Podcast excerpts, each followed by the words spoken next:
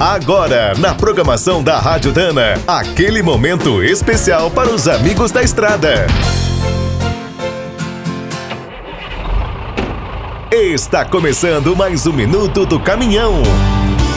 Fique por dentro das últimas notícias, histórias, dicas de manutenção e novas tecnologias. O WhatsApp revolucionou a forma das pessoas se comunicarem. É possível enviar textos, fotos, áudios, vídeos e até documentos.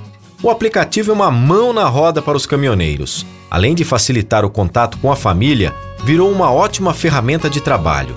É possível trocar informações com os amigos sobre as condições das estradas, escapar do trânsito, negociar fretes e buscar socorro. E ainda ajuda a vender ou trocar o caminhão, alerta sobre roubos de cargas e conecta você com pessoas de todo o mundo. Só é preciso ter algum cuidado. A polícia tem registrado várias ocorrências de falsas contratações de fretes ou mudanças por criminosos. O WhatsApp também foi decisivo na greve dos caminhoneiros. Todas as informações sobre o movimento eram trocadas nos grupos. De olho nesse grande público, os fabricantes de caminhões, lojas de autopeças e oficinas estão oferecendo vários serviços pelo aplicativo. Muitas vezes, o envio de áudios, fotos ou vídeos facilita o diagnóstico de uma falha ou a localização do componente certo para o veículo.